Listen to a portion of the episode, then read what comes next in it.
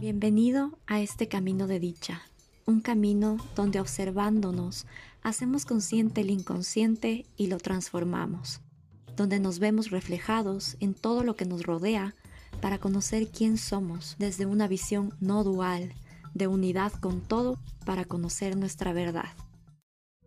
No vemos el mundo como es, vemos el mundo como somos nosotros.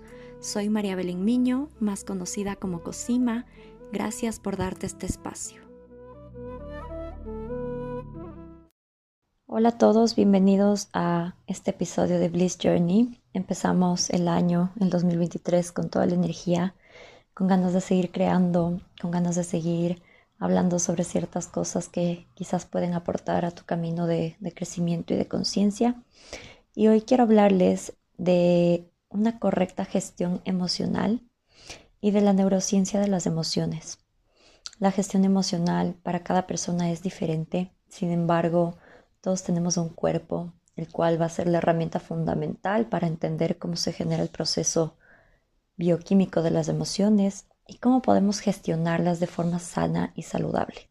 Cómo podemos hacer que estas emociones no nos lleven a un estado eh, de depresión o a un estado de ansiedad, sino que nos lleven a un estado de equilibrio y de saber transitarlas, saber cómo educar a nuestro cuerpo para transitar estos estados emocionales que a veces parecen eternos.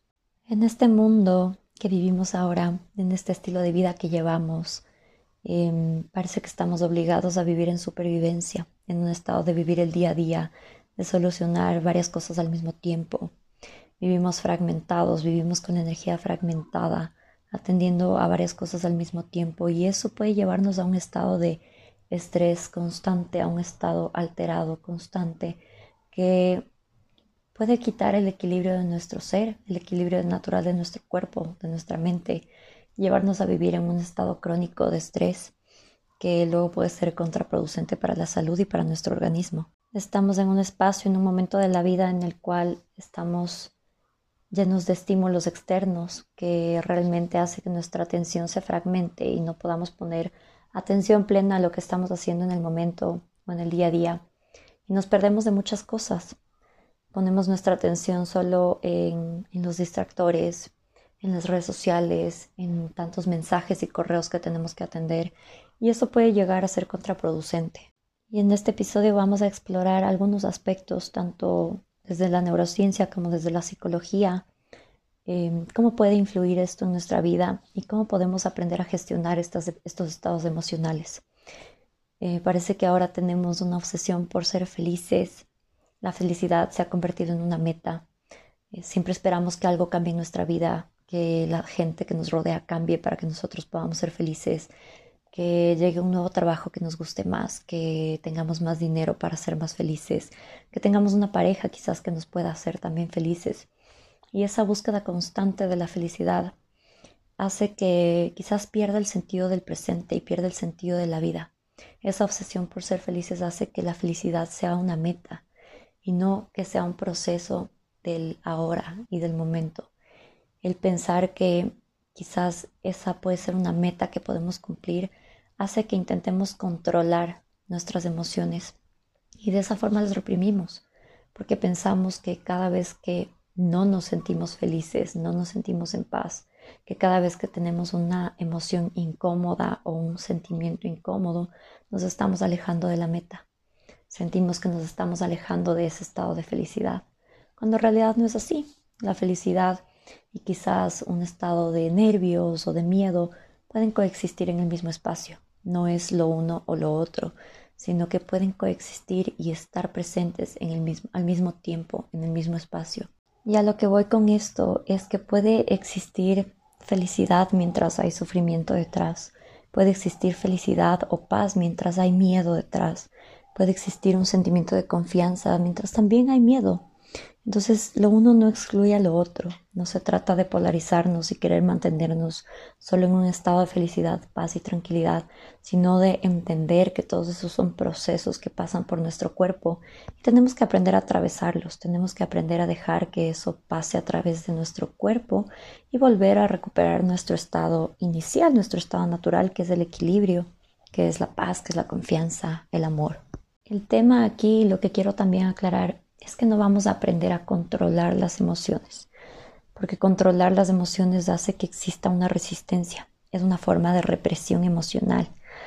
Y existe el ideal de que las emociones tienen una carga negativa, que son negativas y que son positivas, pero en realidad tienen una carga negativa por el nivel de vibración en la que esas emociones están.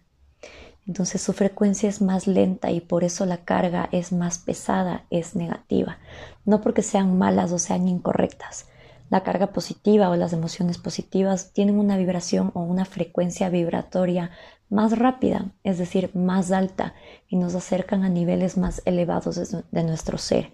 No quiere decir que sean buenas ni que sean correctas, sino que existen emociones con una carga vibratoria negativa y existen emociones con una carga vibratoria positiva.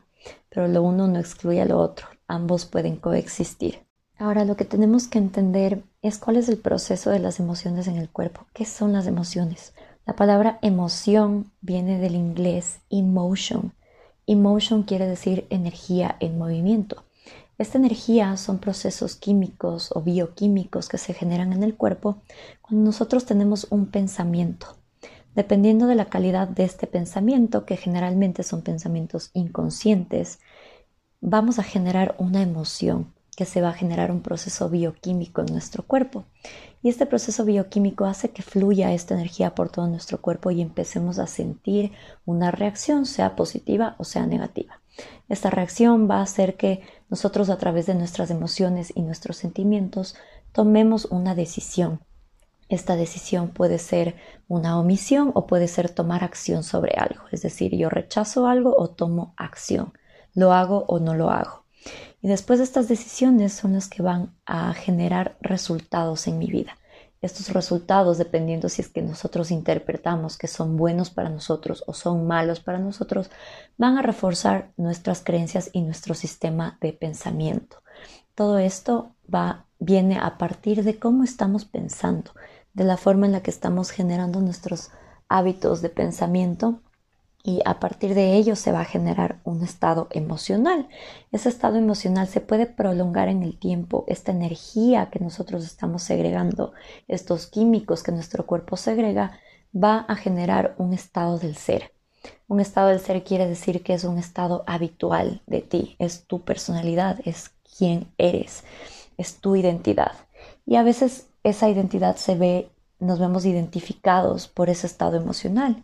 Entonces es muy común que luego un estado emocional temporal, que es decir, cuando nos sentimos tristes un día o dos días, eso se empieza a repetir en el tiempo, se empieza a sostener esa energía en el tiempo y luego empieza a ser un estado natural de nuestro ser, un estado del ser y quién somos.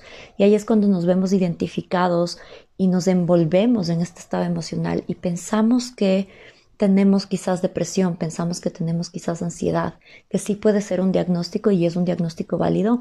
Sin embargo, es un estado que inició desde un momento emocional fuerte que nosotros hemos sostenido en el tiempo y por eso se va creando este estado del ser. Entonces, dependiendo de la calidad del contenido de nuestra mente, de la calidad de nuestros pensamientos, de los hábitos mentales que tenemos, vamos a generar una respuesta en nuestro cuerpo nuestro organismo. Que estas pueden ser una respuesta simpática, que es un estado de alerta, que es un estado de supervivencia con el fin de protegernos, o puede ser un estado parasimpático, que es un estado de equilibrio, que es un estado de paz, de tranquilidad, de relajación, que realmente ese es nuestro estado natural. Ahora, esto no quiere decir que el sistema simpático sea malo.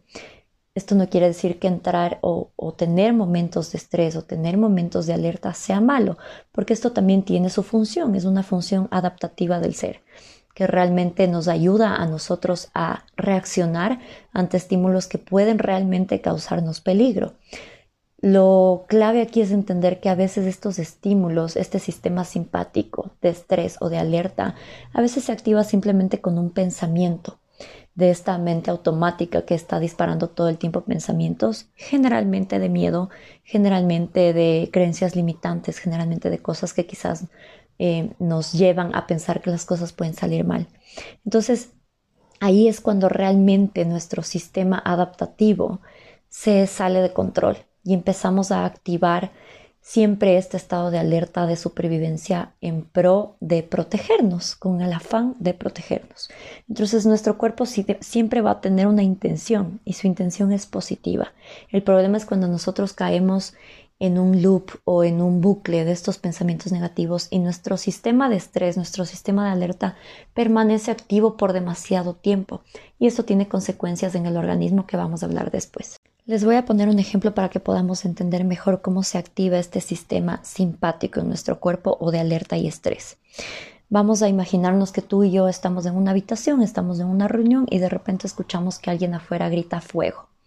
El momento en el que nosotros escuchamos eso, llega esta señal a través de nuestros sentidos, es decir, a través de este estímulo externo, llega esta señal a nuestro hipotálamo. Y el hipotálamo envía esta señal a las glándulas suprarrenales, es decir, se activa lo que se llama el eje HHA.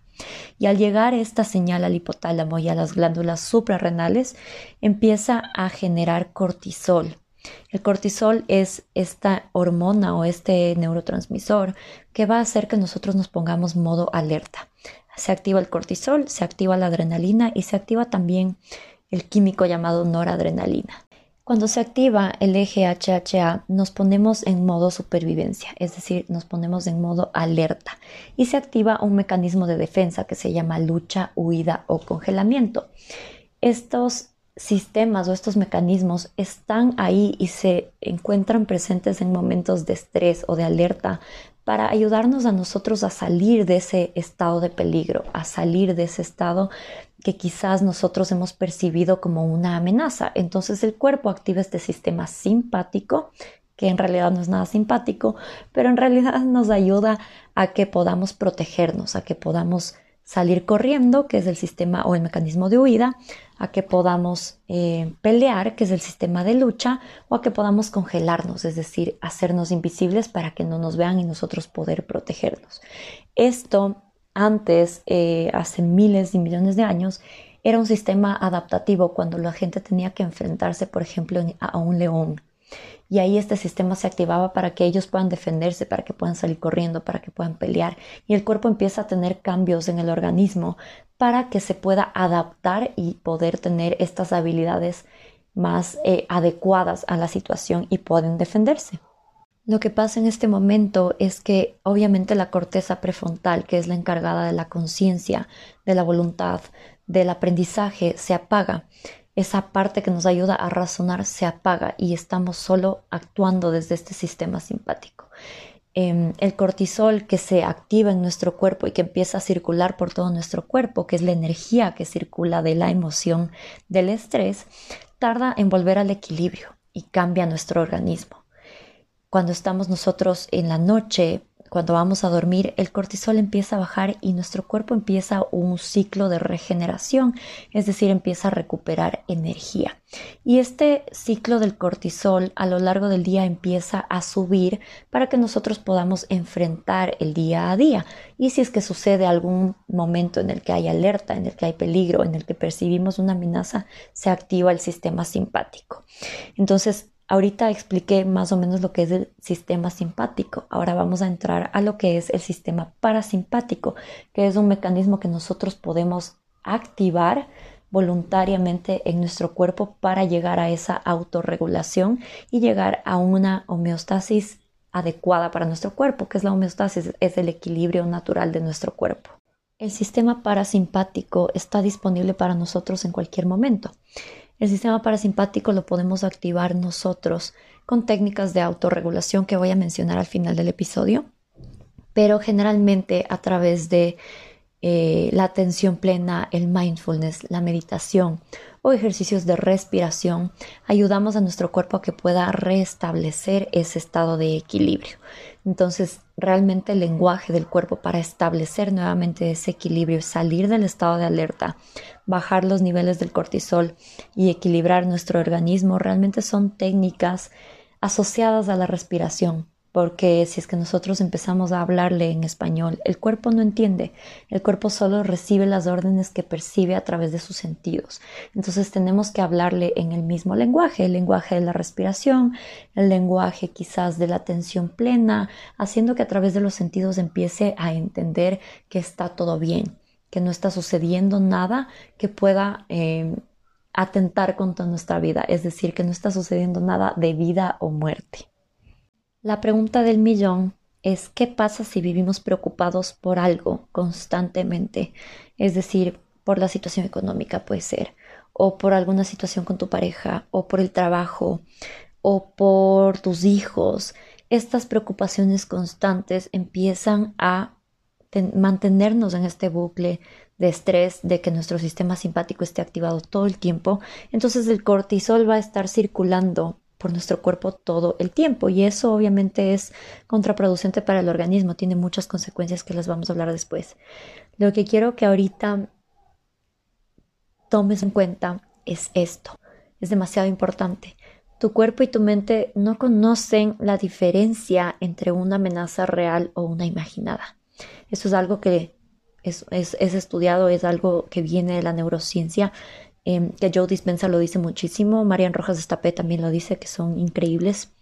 Y esto quiere decir realmente que nuestro cuerpo y nuestra mente no saben identificar entre una amenaza real, es decir, si es que realmente hay fuego en la habitación o si es que realmente está siendo atacado por un león, o si es que estás solo pensando en que algo puede salir mal. Si nosotros nos adelantamos a los hechos o pensamos que algo puede salir mal y no vivimos en el presente, vamos a hacer que este estado de alerta, este estado de supervivencia, esté siempre presente en nuestra vida. Y ahí es cuando realmente se vuelve algo crónico, es un estrés crónico que puede tener consecuencias muy, muy graves en el cuerpo. El 90% de las cosas que nos preocupan jamás suceden. Entonces sí hay mucha ausencia, hay mucha falta de presencia cuando estamos en un estado así. Y por eso es que nosotros tenemos que aprender a autorregular nuestras emociones y volver a un estado de equilibrio. Entonces cuando vivimos pensando en el pasado que quizás nos causó culpa, nos causa nostalgia, nos causa tristeza por algo de lo que nos arrepentimos o por algo que no fue, o pasamos pensando en ese futuro apocalíptico de que las cosas no se van a dar como yo eh, pienso o como yo quiero o como yo he planificado o que las cosas van a salir mal y entramos en ese estado de ansiedad e incertidumbre, estamos realmente autoinduciéndonos un estado de alerta sostenido y crónico. Crónico quiere decir que sostenemos eso en el tiempo, que se alarga mucho tiempo. Entonces se genera una intoxicación de este cóctel químico de cortisol, adrenalina y noradrenalina en el cuerpo.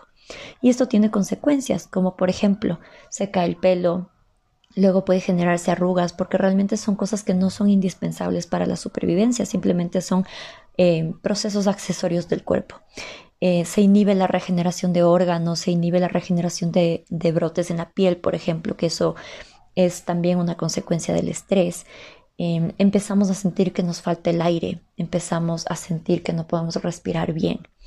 Em, también puede ser que la musculatura se haga más tensa porque eso hace que nos ayude realmente a pelear, a luchar o a salir corriendo, a huir para defendernos. Entonces, este estado de alerta constante, este estado crónico e intoxicación de cortisol modifica realmente nuestro sistema inmunológico y se pueden generar enfermedades. Estas enfermedades generalmente son de de inflamación, de irritabilidad. Entonces todas las enfermedades que terminan en itis quiere decir que es un proceso inflamatorio porque estamos segregando quizás demasiado cortisol y estamos en un estado todo el tiempo de alerta. Entonces, lo que es la gastritis, la amigdalitis, la dermatitis, la bronquitis, el colon, irritable, apendicitis, etcétera, son realmente procesos inflamatorios por irritación. Entonces, si realmente queremos preguntarnos cómo estamos viviendo, simplemente tenemos que ver cómo está también reaccionando nuestro cuerpo. Y ahí podemos darnos cuenta que quizás estamos nosotros mismos causando un estado de inflamación por un estado mental que no existe, que nos estamos adelantando a los hechos y no existe. Entonces, todo el tiempo estamos en este proceso de entrar y salir del estrés y eso hace que nuestro cuerpo se desequilibre. Entonces en este punto nos preguntamos, ¿cómo saber si estamos en estrés? ¿Cómo saber si estamos en estrés crónico o en inflamación? Podemos observar el cuerpo. Si es que están las encías quizás inflamadas, si es que sangran cuando te lavas los dientes, si es que el estómago se te inflama, si es que tienes quizás reflujo gástrico, si es que te sienta mal lo que comes. Entonces todo esto es un reflejo de ese estado de irritabilidad. Ahora, en la forma psicológica o desde el lado psicológico, podemos ver si es que estamos en este estado de alerta a través de la ira, si vivimos con ira, si vivimos en reacción, si vivimos en tristeza también es una señal de que quizás estamos en este estado simpático de supervivencia. Si sentimos que somos como una olla de presión y tendemos a saltar o a reaccionar a la mínima situación, nos sentimos quizás más vulnerables, más sensibles. Otra señal puede ser que no dormimos bien y no dormimos bien por el exceso de cortisol. El exceso de cortisol o de estrés en el cuerpo, de esta energía y este químico que fluye por nuestro cuerpo, hace que no se pueda generar la melatonina, que es el químico que ayuda a que nosotros podamos dormir en la noche. Entonces los receptores de luz se van bajando y empezamos a generar esta melatonina para bajar la onda cerebral y llegar a un estado delta, es decir, un estado de sueño profundo. Entonces, ¿qué pasa? Cuando tenemos exceso de cortisol no nos permite dormir y no nos permite recuperar la energía necesaria para poder sobrellevar las cosas del día a día al día siguiente. Entonces, este es un estado crónico de estrés y esta es la forma en la que podemos saber si quizás estamos viviendo en este estado de Generalmente los estados de depresión o los estados de ansiedad se crean por estados prolongados de alerta. Como les mencioné antes, se pueden crear porque empezamos a sostener este estado quizás de tristeza o de ira y ahí empezamos a prolongar este estado y se vuelve crónico. Y luego se vuelve una depresión o se vuelve una ansiedad. Y si nosotros nos creemos ese rol, ese papel de que tengo ansiedad y no lo cuestionamos, muy probablemente no podamos salir de ahí.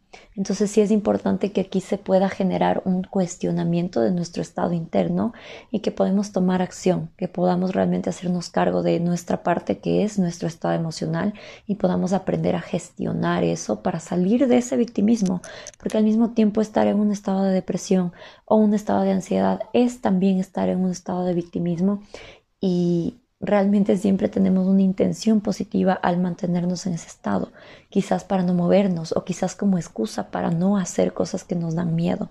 Entonces muchas veces nos mantenemos en un estado así, no solo porque químicamente se está produciendo eso y estamos acostumbrándole a nuestro cuerpo a vivir en ese estado, sino que realmente tenemos una intención al mantenernos en un estado así y al creernos que realmente tenemos depresión o ansiedad. Entonces, asociamos estos procesos bioquímicos que están sucediendo en el cuerpo a través de nosotros eh, con estados de ánimo, con estados emocionales. Relacionamos este proceso bioquímico con estados emocionales. Entonces es muy importante que aquí podamos observar a nuestro cuerpo y observar este proceso químico que está pasando a través de él y dejar que pase. Realmente las emociones, hay un estudio que dice que las emociones duran 90 segundos en el cuerpo. Es decir, este químico que se genera, como el cortisol, la adrenalina, la noradrenalina, duran 90 segundos en el cuerpo. Lo que realmente hace que esto se prolongue y que ese estado sea más fuerte es el pensamiento, es el no estar presente, es entrar en ese bucle mental y engancharnos con los pensamientos que hacen que esa emoción sea más fuerte. Entonces las técnicas que vamos a ver después van a ayudarnos a volver al estado de presencia y poder hacer que ese estado químico que está pasando a través de nuestro cuerpo se restaure y podamos volver al estado de equilibrio. Vamos a entender aquí un poquito más el sistema o este mecanismo de lucha, huida o congelamiento.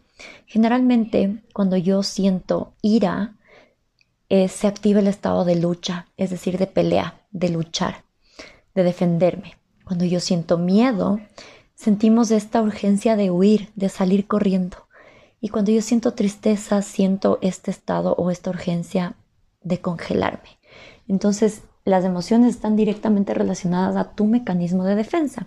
Y detrás de estas emociones, ira, miedo o tristeza, siempre hay miedo, siempre hay un sentido de protección porque hemos interpretado que la situación es mala o es amenazante para nosotros. Entender cuál es tu mecanismo de defensa te va a ayudar a autoconocerte y a gestionar mejor estas emociones. Entonces, si tú sientes que quizás ya sientes ira, vas a tener el impulso de pelear. Si tú sientes que tienes miedo, vas a tener quizás el impulso de huir. Y si sientes que tienes tristeza, vas a tener el impulso de congelarte, de quedarte ahí quieto y de no hacer nada, de no moverte. Entender cuál es tu mecanismo de defensa te va a ayudar a gestionar mejor esas emociones. Entonces, para esto te sugiero que hagas un inventario de emociones y el mecanismo que generalmente usas para salir, para defenderte y para protegerte. Por ejemplo, en una pelea con tu pareja o en una situación familiar que quizás puede ser tensa o en el trabajo, ¿qué tiendes a hacer? puedes hacer un listado de tus emociones y cuál es mi mecanismo de defensa, si luchar, huir o congelarme. Y de esa forma vas a conocerte mejor y vas a conocer cuál es tu sistema de defensa. Con mis consultantes en biodescodificación o en las terapias transpersonales que doy, hacemos siempre este ejercicio porque yo creo que el conocimiento de sí mismo, es decir, ser conscientes de uno mismo, es alivio, ser consciente de cómo funciona tu cuerpo y que es un proceso natural que todo el mundo tiene por defensa, alivia una parte de ese estado emocional con el cual nos hemos identificado que simplemente es un proceso que nos ayuda a sobrevivir. Lo que podemos hacer es igual para una correcta gestión emocional, para poder dormir mejor, etcétera, es eliminar estos hábitos inflamatorios que activan el sistema simpático, es decir, comida que quizás nos irrite, alcohol, porque el alcohol activa el sistema simpático, porque activa el ritmo cardíaco y activa el sistema de alerta. El tabaco también activa el sistema simpático. Las pantallas o la luz, cuando no podemos dormir, las pantallas o mucha luz en la noche puede impedir que generemos esta melatonina. Entonces es necesario que bajemos la exposición a la luz o a las pantallas en la noche para poder dormir mejor. Y existen también vías en las cuales pueden ser sanas, vías o hábitos sanos para que activen el sistema parasimpático, que por ejemplo puede ser mejorar nuestro diálogo interno, porque como dijimos antes, la calidad de tus pensamientos también va a generar que este sistema se active o se desactive. Entonces, trabajar en nuestro diálogo interno del ego, trabajar en cómo nos hablamos a nosotros mismos, cómo nos percibimos a nosotros mismos, trabajar en la herramienta de la aceptación, trabajar en la herramienta de la compasión y de la autocompasión, trabajar en la presencia, hacer meditaciones que nos ayude a reconfigurar nuestro sistema nervioso para que pueda autorregularse y que para nosotros, para que nosotros podamos autorregularnos de forma voluntaria y que no sea algo que se sale de control. Hacer ejercicio, obviamente un ejercicio moderado, porque el ejercicio en exceso también activa eh, la producción de cortisol excesiva, entonces entramos otra vez en un estado de alerta. La conexión con la naturaleza también es súper importante. Eh, observar quizás las situaciones a las que me enfrento, Em, los lugares a los que escojo ir y quizás no quiero ir, eh, sitios o personas que no me suman, personas con las que me rodeo que quizás no me suman, eso puede estar activando este proceso inflamatorio, inflamatorio de alerta. Y la conexión con la respiración, que es la más importante. Nuestra respuesta simpática o parasimpática también está encargada nuestra amígdala. La amígdala es una parte del cerebro que se conecta con el hipocampo que es la encargada de decir o de decidir si es que una situación o algo es bueno o malo para nosotros. Entonces es encargada de la interpretación o el juicio sobre si algo es correcto o incorrecto o si tengo que quizás quedarme en un sitio o irme. Entonces la amígdala es quien va a crear un juicio sobre eso. Depende de la interpretación que nosotros tengamos de una situación determinada. Entonces, siempre nuestra amígdala va a reaccionar de acuerdo a la información que esté en nuestro hipocampo, a la interpretación que nosotros tengamos de una situación pasada. Y la amígdala está íntimamente relacionado con nuestro ego. Se dice que la meditación, y hay estudios que avalan que la meditación es una práctica que ayuda a reducir el tamaño de la amígdala. Por ende, mientras más pequeño es el tamaño de la amígdala, pero claro que esto es un entrenamiento mental, con práctica y con repetición se puede lograr esto con, esta reducción del tamaño de la amígdala, hacemos que reaccionemos menos ante estímulos externos y ante las circunstancias y que podamos tener una respuesta más pacífica y no de alerta, no, un impulso o una reacción automática, sino que podamos tomar una pausa realmente y empezar a responder en vez de reaccionar. Ahí es cuando se genera realmente un cambio, pero para eso tenemos que dejar nuestra personalidad anterior que está identificada con estas emociones de ira, de miedo, de tristeza, de reacción y empezar a generar este cambio que sea sostenido en el tiempo para empezar a generar un cambio sustancial desde nuestra mente inconsciente y que sea ya un proceso automático de nuestro ser. Esto se da con la práctica de la meditación, del mindfulness y mm, hay estudios incluso que estudian el cerebro de los monjes budistas que prácticamente practican mucho la meditación. Entonces ellos tienen justamente el tamaño de la amígdala más reducido que nosotros, que vivimos en el día a día en un estado de supervivencia. Ellos viven más en un estado de amor, de compasión y de creatividad. Nuestra interpretación de las cosas toma un papel súper importante en este punto porque existe en nuestro cerebro un sistema que se llama el sistema reticular activador ascendente. El, nombre no es nada mágico, pero es realmente un sistema que nos ayuda a filtrar, que nos ayuda a rastrear em, si es que una situación es positiva o negativa para nosotros. Entonces nuestro cerebro se va a quedar solo con lo que le interesa. Si es que nuestro cerebro está programado a pensar en negativo, vamos a ver todo negativo y esa es una proyección de nuestra mente, de nuestro estado del ser interno. Y si es que nosotros estamos programados a vivir en este estado más de paz, de positividad, vamos a ver todo, toda nuestra vida y nuestras situaciones con esos lentes, con esos ojos. Entonces este sistema va a enfocarse solo en lo que le interesa y solo en la información que tiene a su servicio, es decir, no puede tomar decisiones fuera de lo que es consciente y de la información que tiene. Joe Dispensa siempre dice esta frase y cuando me fui al retiro de Joe Dispensa en febrero nos dijo, If you are unaware of it, it doesn't exist for you. Entonces, si es que no somos conscientes de algo o no tenemos la información sobre algo o ignoramos cierta información sobre un tema, no existe para ti, no existe para nuestra mente. Entonces esa posibilidad no va a existir en nuestra mente ni en nuestro campo. La idea es que podamos abrirnos a que existen más cosas más allá de lo que podemos pensar y podamos realmente cambiar nuestro foco de atención. Entonces, obviamente nuestra mente se va a enfocar solo en la información que sabe, solo en la información que conoce y no va a ver más allá de esa información y muchas veces eso puede ser una limitante.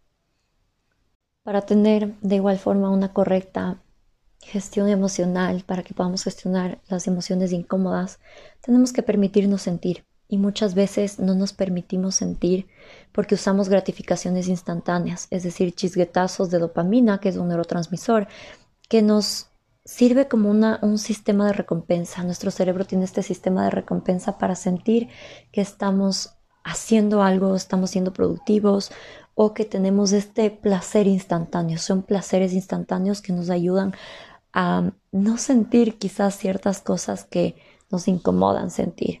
Entonces, por ejemplo, las redes sociales, la pantalla, los likes en Instagram, los likes en Facebook, el TikTok, las drogas, eh, la pornografía, incluso personas que quizás nos dan placeres instantáneos solo con una conversación o con una respuesta inmediata de alguien eso también es un chisguetazo de dopamina, videojuegos, y todo esto puede ser un distractor que nosotros utilizamos para evitar sentir. A mí me gusta mucho cuando estudié este concepto la palabra anestesia. Es una forma de anestesiarnos para evitar sentir dolor. Y eso es lo que es la anestesia en sí en medicina. Te colocan anestesia para que tú no puedas sentir el dolor quizás de una cirugía o de algo que te está causando dolor. Entonces, el alcohol, las drogas, el tabaco, las fiestas, eh, las series en, Netflix, etcétera, son muchas veces distractores para que nosotros no sintamos dolor y nosotros los escogemos porque nos dan este placer instantáneo. Incluso la comida, cuando sentimos ansiedad, cuando sentimos depresión, tendemos a comer, tendemos a comer un snack o helado o cualquier cosa que nos haga sentir un sistema de recompensa y eso hace que seamos menos adaptativos, que seamos menos resilientes. Frena nuestra corteza prefrontal, que cuando somos adultos ya es madura, ya podemos razonar, pero cuando somos niños es una zona súper inmadura.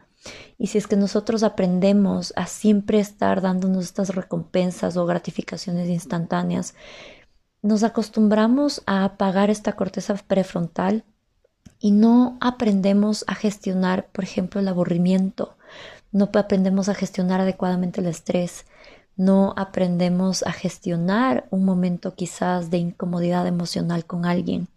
Y esto es como un sistema de alivio, de recompensa para evitar sentir todas estas cosas. Entonces, eh, darnos cuenta si es que estamos usando estos distractores para no sentir, eh, ser conscientes de ello, puede ayudarnos a que nosotros podamos adaptarnos más sin evitar sentir las emociones incómodas, sino realmente sentarnos a observar el proceso bioquímico que está sucediendo a través de nuestro cuerpo y luego simplemente podamos entender que ese proceso va a pasar, que es temporal y que podemos reestructurar nuestro equilibrio simplemente observando ese proceso, que muchas veces las asociamos con estas emociones o con incomodidad que evitamos sentir. A esto le sumo el concepto del cerebro, que es use it or lose it, o lo usas o lo pierdes. Entonces, si nosotros empezamos a tener este sistema de gratificación o de placer instantáneo y nos acostumbramos a él, acostumbramos a nuestro cuerpo a tener ese sistema de recompensa, no podemos gestionar adecuadamente las emociones porque empezamos a huir de ellas en vez de enfrentarlas, en vez de sentirlas. Y para esto tenemos que entender que si es que nosotros empezamos a utilizar una herramienta para gestionar las emociones como la meditación, como el mindfulness, como la respiración, para hacer que nuestro sistema nervioso aprenda a autorregularse, tenemos que entender que tenemos que saber posponer quizás ese estado, ese sistema de recompensa. Tenemos que saber posponer la gratificación instantánea poniendo unos pequeños retos. No es bueno inhibir estos sistemas de recompensa porque tu cuerpo va a entrar en supervivencia y eso podría ser peor. Pero podemos poner unos pequeños retos educándole a nuestra corteza prefrontal a tener más desarrollado este, este, esta voluntad, esta voluntad y esta decisión para decidir, quizás sentir y poder sentarte con esas emociones incómodas. Entonces, ponerte pequeñas metas, por ejemplo, ver redes sociales solo hasta cierta hora o ver redes sociales solo una hora al día, em, comer un poco menos de lo que sueles comer, quizás para no sentir como este distractor, para no sentir, reducir la cantidad de tabaco que, que consumes en el día, de alcohol que quizás usas para para estar en este estado anestesiado del ser. Entonces, saber posponer la recompensa es lo que va a hacer que nuestra voluntad se entrene y que podamos estar con estas emociones incómodas. Aparte de todo lo que, lo que ya hemos hablado en este episodio del podcast, que te recomiendo que lo vuelvas a escuchar para que puedas anotar ciertas pautas que he ido dando durante este episodio, te voy a dar más herramientas que te pueden servir para autorregular tu sistema nervioso. Y para esto tenemos que entender que nuestro sistema nervioso está programado a sentirnos así y nuestro cuerpo se acostumbra a generar estas emociones, a generar estos químicos como el cortisol, la adrenalina y la noradrenalina o este placer instantáneo con chisguetazos de dopamina. Y nuestro cuerpo tiende a ser adicto. Nuestro cuerpo funciona, estos químicos funcionan como un narcótico a los cuales nos volvemos adictos, es decir, que nos volvemos adictos a esas emociones, a sentirnos de esa forma. Por eso hay gente que realmente vive en estrés a pesar de que no hay razón para estar en estrés. Y inconscientemente nuestra mente y nuestro cuerpo va a hacer que nosotros busquemos situaciones que nos acerquen al drama, que nos acerquen a, situaciones de estrés o a personas que quizás nos causen estrés para que nuestro cuerpo pueda sentir ese subidón químico del cortisol, de la adrenalina, de la noradrenalina, a pesar de que no es saludable para nosotros. Entonces tenemos que darnos cuenta que todos somos adictos a estas emociones porque funcionan como una droga, literalmente. Y al hacer conciencia de eso podemos salir de este loop mental en el que automáticamente escogemos entrar en estas situaciones. Nuestra mente inconsciente empieza a co-crear para que realmente entremos en este tipo de dramas o situaciones que nos hagan sentir así. Y el cuerpo se empieza a sentir incómoda cuando no entras en ese estado, cuando no encuentras una razón para entrar en estrés. Entonces, ser consciente de eso te va a ayudar a, a discernir, a saber si es que realmente lo que está sucediendo, ese estado de estrés o de alerta, es real o es algo creado por tu cuerpo, por una adicción a sentir esas emociones. Y eso te va a ayudar a salir más rápido y a cambiar tu estado del ser.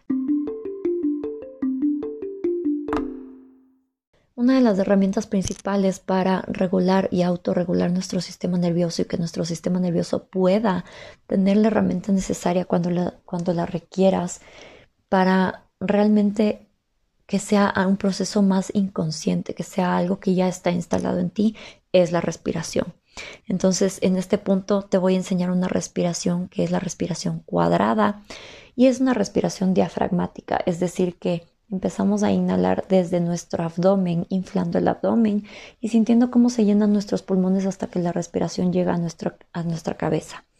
Entonces, la respiración cuadrada diafragmática es inhalar en cuatro tiempos o en tres tiempos según tu cuerpo, según lo que sientas que va más contigo. La idea es que la respiración sea fluida y que no sea forzada. Que puedas inhalar por cuatro tiempos. Después puedas sostener la respiración, es decir, aguantar la respiración por cuatro tiempos. Después empiezas a exhalar en cuatro tiempos también y después de exhalar sostienes nuevamente la respiración en cuatro tiempos. La idea es que tú puedas repetir este proceso cuadrado de respiración, de inhalar cuatro tiempos, sostener cuatro tiempos, exhalar cuatro tiempos y sostener otra vez cuatro tiempos. Puedas repetirlo por al menos 10 minutos en el día y también cuando sientas que vienen a ti situaciones quizás que te ponen en alerta o cuando sientas que entras en ansiedad simplemente por un pensamiento o cuando sientas que estás en depresión, cuando sientas que este estado de alerta se activa, que tú puedas aplicar esta respiración y ahí tu cuerpo va a saber cómo autorregularse y va a tener la herramienta para que tú puedas ayudarle a tu cuerpo a volver al equilibrio. Entonces, la idea es que puedas practicar esto no solo cuando entras en un estado de estrés o de supervivencia, sino cuando estás bien. Las herramientas tienen que practicarse cuando estamos en paz también, porque así nuestro cuerpo va a programarse más rápido a tener esas herramientas y que nuestra mente pueda escoger esa herramienta en vez de escoger la supervivencia. Otra herramienta que puede ser quizás un poco más sencilla es la respiración triangular, en la cual simplemente inhalas en cuatro tiempos Sostienes en cuatro tiempos y exhalas en cuatro tiempos. Ese mismo ciclo repites. Inhalar, sostener, exhalar. Inhalar, sostener y exhalar. Eso va a hacer que tu cuerpo igual se programe y haga que tu sistema nervioso pueda regularse y tú puedas hacerlo voluntariamente. Otras herramientas son la atención plena o el mindfulness enfocándote en tus sentidos. Puedes mencionar tres cosas que puedes sentir, tres cosas que puedes escuchar, tres cosas que puedes saborear, tres cosas que puedes ver y tres cosas que puedes oler.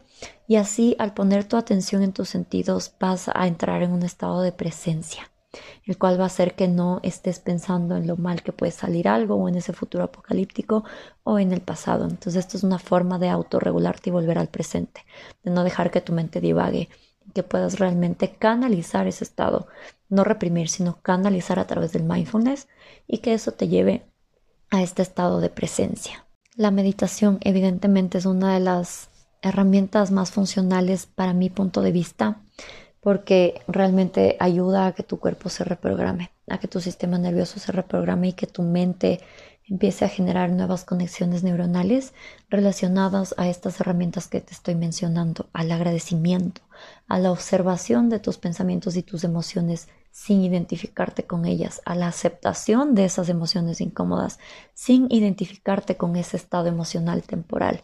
Entonces la meditación es una de las herramientas clave porque te ayuda realmente a que tú puedas bajar tu onda cerebral y entrar en este estado de relajación profunda y que cuando tú tengas un estado de estrés puedas acceder a este estado, puedas acceder a ello más rápido. Esto no quiere decir que no vas a volver a sentir emociones incómodas, las vamos a sentir siempre, somos humanos y nuestro cuerpo tiene ese proceso por adaptación, por defensa. Entonces eso es algo que siempre vamos a sentir.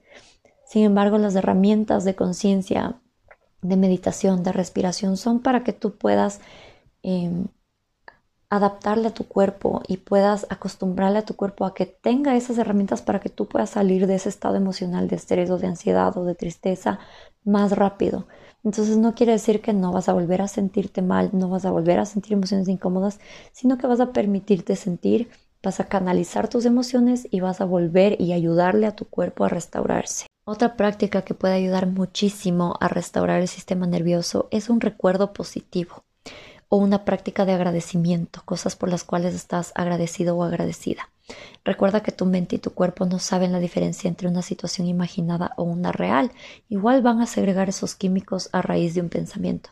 Entonces, si tú tienes un recuerdo de algo que te, que te hizo bien en el pasado, o incluso puedes recordar tu futuro, recordar la imagen que ves de ti, de lo que quieres crear, eso te va a ayudar a crear estas emociones, estos químicos como la serotonina, la oxitocina, la dopamina que nos ayudan a realmente tener este estado de dicha y restaurar nuestro sistema nervioso.